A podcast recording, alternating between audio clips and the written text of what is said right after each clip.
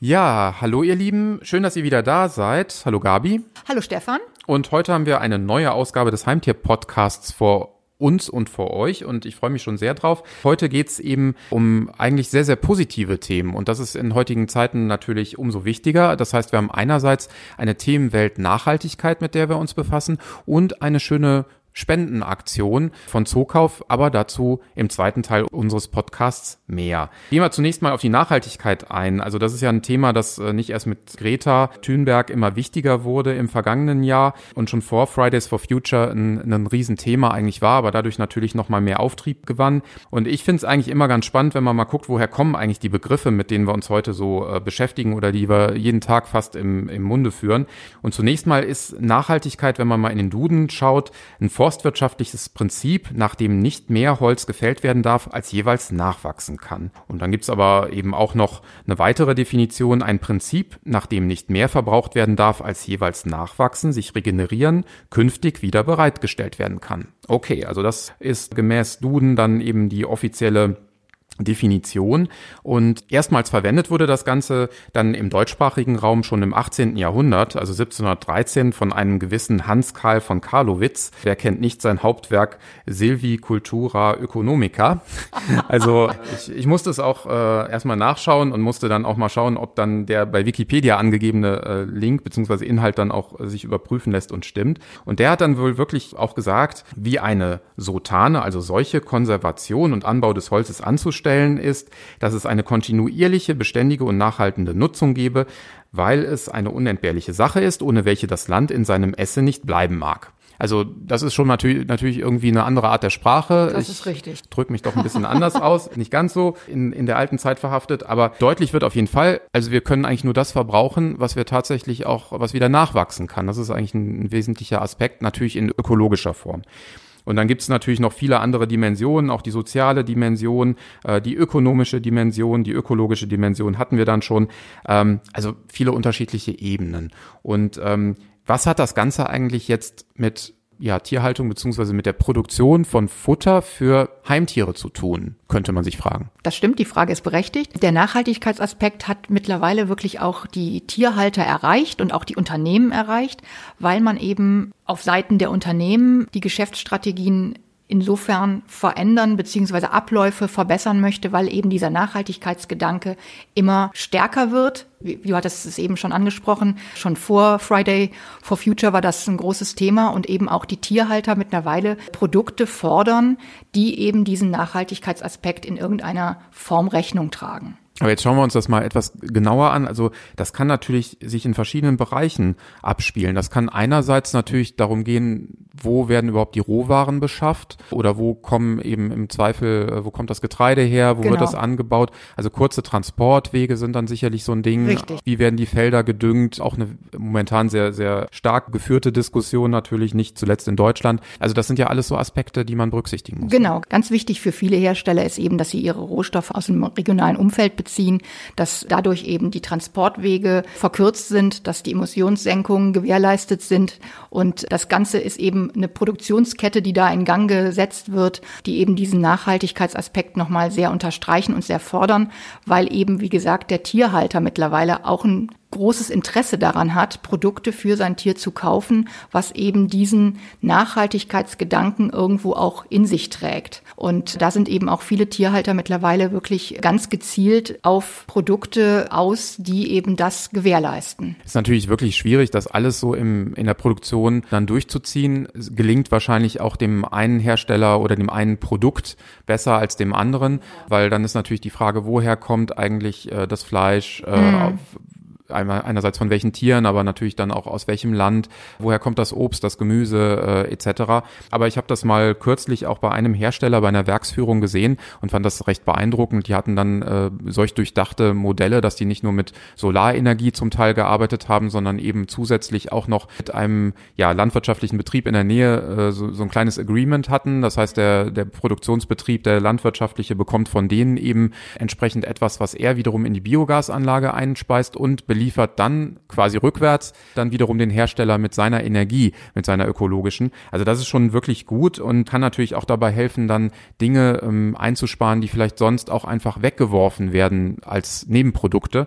Also wirklich eine schöne Geschichte. Das geht aber natürlich auch so weit, dass man sogar äh, teilweise Katzenstreuprodukte findet. Also es bezieht sich nicht, nicht nur aufs nicht Futter, nur aufs Futter die dann genau. so, so aus irgendwelchen Nebenprodukten äh, stammen. Ne? Genau, und die dann einfach äh, biologisch abbaubar sind, die eben nicht so einfach in die Tonne müssen, sondern eben über die Toilette entsprechend entsorgt werden können. Also hier gibt es wirklich zufriedenstellende Innovationen. Da muss man natürlich auch sich als Tierhalter durchaus informieren und schauen, was ist an Produkten vorhanden. Aber es gibt auf jeden Fall sehr schöne und innovative Dinge, wo dieser Aspekt schon sehr gut eingeflossen ist. Ja, also genaues Hinschauen lohnt sich dann auf jeden, auf jeden Fall. Fall. Dann kann man natürlich auch auf den Verpackungen oder auf den Websites der Hersteller entsprechende Angaben finden und auch überprüfen, was jetzt beispielsweise irgendwelche Siegel betrifft für nachhaltigen Fischfang oder ähnliches mehr. Aber wir werden in das Thema auch noch mal ein bisschen näher eintauchen mit Frau Dr. Rowena Arzt vom ZZF, die eben beim ZZF zuständig ist, insbesondere auch für den Bereich Messen, aber eben auch das Thema Nachhaltigkeit. Und mit ihr führen wir ein Gespräch und schauen mal, äh, was sie uns zum Thema Nachhaltigkeit erzählen kann. Wir hören mal rein. Ja, Frau Dr. Rowena Arst, Director Exhibitions von der Wirtschaftsgemeinschaft Zoologischer Fachbetriebe GmbH BZF. Frau Dr. Arzt, schön, dass Sie es geschafft haben und einrichten konnten, in solch merkwürdigen Zeiten für unser Interview zur Verfügung zu stehen. Und ja, herzlich willkommen erstmal bei uns. Und wir freuen uns schon drauf, unseren äh, Zuhörern, unseren Zusehern dann eben auch das Thema Nachhaltigkeit mal näher zu bringen. Wir hatten in unserem Beitrag zum Thema eben schon mal äh, kurz erläutert, woher Nachhaltigkeit eigentlich kommt. Und wir sind da natürlich auch über die Forstwirtschaft äh, gestolpert und über die Ursprünge des Begriffs im 18. Jahrhundert in Deutschland, zumindest für den deutschsprachigen Raum. Aber vielleicht können Sie mal erläutern, was bedeutet Nachhaltigkeit für Sie und warum beschäftigen Sie sich überhaupt äh, mit dem Thema Nachhaltigkeit in Bezug auf Heimtiere und Heimtierhaltung? Ja, das tue ich sehr gerne, wobei ich mich auch sehr stark an äh, Brandland halte und sage, für mich bedeutet nachhaltiges Handeln, äh, die Bedürfnisse und Ansprüche der heutigen Gesellschaft zu erfüllen, ohne dabei die zukünftigen Generationen in ihrer eigenen Bedürfnisbefriedigung einzuschränken. Also wirklich, dass man das heutige Tun hinterfragt mit dem Blick auf die Zukunft, also ein Generationenvertrag äh, fair gestaltet. Das heißt also, es geht dabei jetzt wirklich um den fairen Umgang mit Ressourcen und dass wir uns die Bereiche dann genauer anschauen. Das ist dann die Ökonomie, die Ökologie und aber auch der Mensch selbst, wie er in der Gesellschaft äh, verankert ist. Und ähm, nun haben wir uns mit dem Thema natürlich auch schon mal ein bisschen beschäftigt, aber wir gehen immer nur von, von gewissen Großdimensionen aus, eben beispielsweise Ökonomie, den sozialen Aspekten, den ökologischen Aspekten. Aber ich glaube, laut Ihnen kann man äh, den Begriff oder nicht nur laut Ihnen, sondern eben auch äh, laut den Vereinten Nationen noch viel, viel weiter fassen. Ja, das kann man natürlich. Das wäre dann tatsächlich, was kann man, was kann man selber auch als Heimtierhalter tun? Es gibt eben 17 Ziele der UN, die sich mit dem Thema äh, Nachhaltigkeit beschäftigen. Und das kann ein guter Entscheidungsrahmen sein. Normalerweise war dieser Katalog gedacht für Regierungen und Unternehmen. Aber es kann jeder Einzelne auch überprüfen bei seinem Verhalten oder seinen Kaufentscheiden, inwieweit kann ich einen Beitrag zu diesen 17 Zielen leisten. Da kann man zum Beispiel einfach das Ziel Nummer 13 nehmen. Da geht es um den Klimaschutz und Maßnahmen zum Klimaschutz. Oder wir nehmen 14 das Leben unter Wasser. Also was tue ich durch meine Kaufentscheidungen, um das Leben unter Wasser zu schützen. Da kann es um Reinigungsprodukte oder um andere Produkte gehen, dass ich einfach mich bewusster entscheide. Aber auch das Thema Acht, menschenwürdige Arbeit und Wirtschaftswachstum. Also unter welchen Bedingungen werden die Produkte hergestellt, die ich kaufe und wie ist es zu sehen. Und ich denke, dass diese 17 Ziele jedem Einzelnen helfen, das zu hinterfragen, was er oder sie aktuell tut, wie man sich verhält und welche Entscheidungen man tatsächlich trifft. Und das ist ein sehr schöner Rahmen dafür. Ja, und auf jeden Fall. Und für mich war jetzt auch interessant, dass Sie das Thema natürlich auch ähm, ja schon sehr intensiv äh, bearbeiten, bearbeitet haben und weiter bearbeiten, eben auch seitens äh, eben der Wirtschaftsgemeinschaft zoologischer Fachbetriebe. Ich habe auch gesehen, dass Sie eben mit der in Antwerpen ansässigen Management School eine entsprechende Studie durchgeführt haben, beziehungsweise da haben Sie eben auch ein gemeinsames Forschungsprojekt. Das ist richtig. Das haben wir 2018 zur Interzoo angestoßen, eine inter internationale Interzoo-Nachhaltigkeitsstudie zusammen mit der ähm, Universität in Antwerpen, mit der Antwerp Management School. Und da war es ganz spannend, dass wir damals schon herausgefunden haben, dass für 80 Prozent der Unternehmen in der Heimtierbranche das Thema Nachhaltigkeit in den nächsten drei Jahren zunehmend wichtiger äh, werden wird. Also es wird einen wichtigen bis sehr wichtigen Stellenwert einnehmen.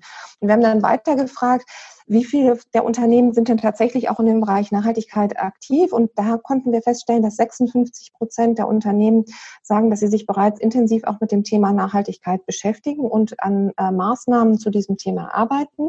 Spannend war dann auch nochmal die Verteilung, dass man sehen konnte, dass die Nachhaltigkeit in Deutschland scheinbar einen größeren Stellenwert hat als in anderen Ländern dieser Erde. Das hat uns natürlich jetzt auch äh, dann gefreut, zeigt aber, dass da auch viel Handlungsbedarf ist. Und wir finden das Thema auch so wichtig, dass wir weiterhin mit der Universität in Antwerpen an dem Thema arbeiten. Wir wollen jetzt auch einen äh, Branchenguide zu dem Thema in diesem Jahr veröffentlichen und werden auch einen Vergleichs, eine Vergleichsstudie bei der kommenden Interzoo 2021 durchführen, einfach um so ein Trendbarometer zu haben, in welche Richtung geht es denn alles. Und hier geht es dann darum, auch herauszustellen, was tun denn Unternehmen ganz konkret in diesem Bereich und Maßnahmen und Best Practices tatsächlich vorzustellen und diese aber auch wieder in den Kanon der 17 Ziele der UN äh, einzuordnen. Ja, also wenn ich mir das äh, anschaue, 17 Ziele, das ist natürlich eigentlich für ein Unternehmen, aber auch für eine Privatperson in Bezug auf die Überprüfung der eigenen Handlungen schon äußerst komplex und äußerst vielschichtig. Es kann ja wahrscheinlich auch nur eine erste Indikation liefern, dass man eben schaut, was kann ich überhaupt tun in meinem Unternehmen, in meinem äh, Verhalten als Unternehmer, als Mensch. Auf der anderen Seite ähm, zieht sich das natürlich sehr, sehr stark auf Organisationsstrukturen. Was denken Sie denn, wie das Thema Nachhaltigkeit sich jetzt auch, also viele sprechen darüber, wie entwickelt sich das Thema Nachhaltigkeit oder Klimaschutz als Teil der Nachhaltigkeit auch ähm, durch oder nach der Corona-Krise? Lässt sich da aus Ihrer Sicht schon eine vorsichtige Prognose wagen, welche Bedeutung das auch dennoch oder vielleicht gerade aufgrund der äh, Situation in Zukunft haben wird? Das jetzt eine Prognose zu wagen, ist schwierig. Was wir aber festgestellt haben, auch in dieser Studie, ist ganz wichtig, dass Handeln der Unternehmen wesentlich bestimmt wird durch die Nachfrage der Kunden. Also dass der Heimtierhalter selber der Ausschlaggebende ist, in welcher Art und Weise sich Unternehmen zukünftig verhalten werden. Also das heißt, ich kann schon als Heimtierhalter selbst durch meine Kaufentscheidung oder durch mein, durch mein Verhalten sicherlich auch Nuancen setzen, inwieweit dieses Thema dann bedeutsam ist. Grundsätzlich, klar, in der Corona-Krise, wir müssen jetzt verschiedene Maßnahmen ergreifen, aber dennoch darf das nicht dazu führen, dass das Thema Nachhaltigkeit im Nachhinein vernachlässigt wird. Ich hoffe, dass dies nicht der Fall ist, aber eine Prognose wagen möchte ich hier und heute nicht. Ich glaube, ähm, wenn man jetzt nochmal überlegt, grundsätzlich zu dem Thema, was kann der Heimtierhalter hm, aus dem Thema Nachhaltigkeit erwarten, dann sind es mit Sicherheit, dass es teilweise neue Produkte geben wird in diesem Zusammenhang, die dann Nachhaltigkeitsansprüchen gerecht werden möchten, also die ganz gezielt auf die Bedürfnisse der Heimtierhalter und der Heimtiere abzielen. Ich denke, es wird mehr Transparenz geben hinsichtlich der Herkunft der Waren selbst oder auch der Inhaltsstoffe, sodass wir besser nachvollziehen können, wo kommen denn die Produkte äh, eigentlich her, die wir kaufen. In dem Bereich wird mehr passieren. Das, man, das bezeichnet man dann als Reporting. Es wird aber auch so sein, dass Unternehmen sich grundsätzlich anders aufstellen. Sie sprachen das Thema Energie eben an. Ich denke, dass Energie und CO2 dass viele Unternehmen ähm, überlegen werden, in welcher Art und Weise können sie sich da anders aufstellen und ihre Produktionsprozesse überdenken oder überdenken, woher kommen die Ressourcen und dann eben auch diese Umstellung offen kommunizieren werden, sodass auch hier der Heimtierhalter deutlich sehen kann, das ist ein Unternehmen, was sich über Nachhaltigkeit Gedanken macht und das möchte man unterstützen oder eben nicht. Es wird auch einige Unternehmen geben, die ein Label nutzen werden, wo der Heimtierhalter dann feststellen kann, es sind Produkte, die sich in dem einen oder anderen Aspekt mit dem Thema Nachhaltigkeit beschäftigt haben und die versuchen auch diese Ziele oder diesen Zielen gerecht zu werden. Das bedeutet aber natürlich auch wiederum für den Heimtierhalter, dass er sich intensiver mit dem Thema beschäftigen muss und ja, man wirklich auch mit, also an diesem Thema lernen muss und sich dort weiterentwickeln muss. Aber ich glaube, den, also den Eindruck habe ich auf jeden Fall gewonnen, dass Heimtierhalter heutzutage ohnehin ganz egal, ob es um die Kaufentscheidung geht für ihr Heimtier oder für sich selbst, die auf einer ganz anderen Wissensbasis treffen und ohnehin schon sehr gut informiert sind. Man kann also zusammenfassend sagen, eigentlich machen die Heimtierhalter den Markt, ähm, wie in vielen anderen Bereichen auch. Sie bestimmen die Entwicklung ein Stück weit mit und können natürlich durch ihr Kaufverhalten auch ähm, direkt Einfluss auf die Umsetzung dieser von Ihnen auch genannten Ziele einwirken. Ja, mit Sicherheit ist das so. Das ist eine schöne Perspektive. Und an dieser Stelle möchte ich mich herzlich bei Ihnen bedanken, Frau Dr. Arzt. Ich wünsche Ihnen natürlich auch vor allen Dingen gesundheitlich alles Gute und wir hören und sehen uns hoffentlich demnächst auch mal wieder persönlich. Das wünsche ich Ihnen auch und bedanke mich recht herzlich und ich finde es wunderbar, dass Sie an diesem spannenden Thema arbeiten und schätze das sehr. Vielen Dank und bleiben Sie gesund.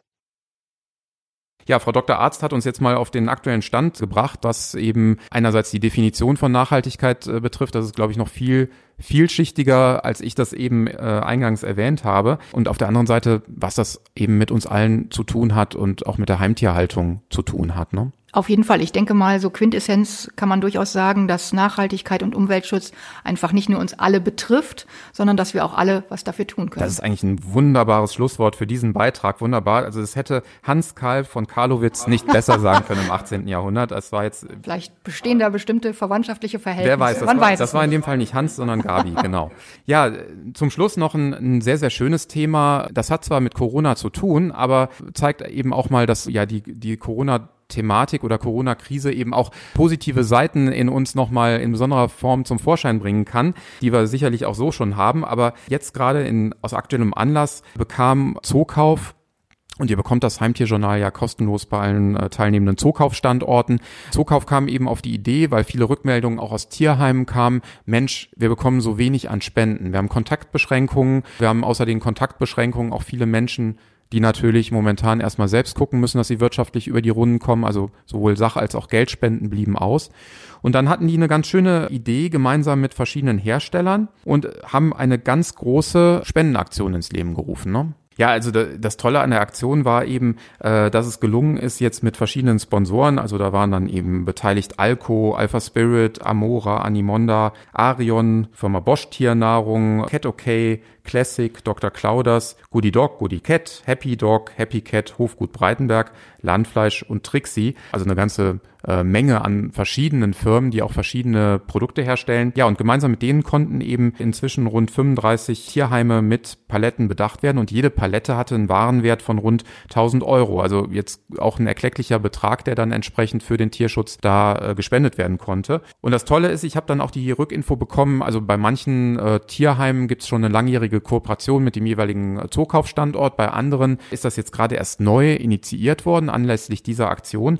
Und es ist jetzt schon geplant, dass es dann eben auch langfristigere Patenschaften geben soll und immer mal wieder auch Futter oder Zubehör gespendet werden kann. Und das ist natürlich eine schöne Verbindung vom Fachhandel mit allerdings auch den Herstellern und den Tierheimen und letztendlich auch den, den äh, ja, Endkunden, die das Ganze natürlich dann auch noch mit unterstützen können. Ne?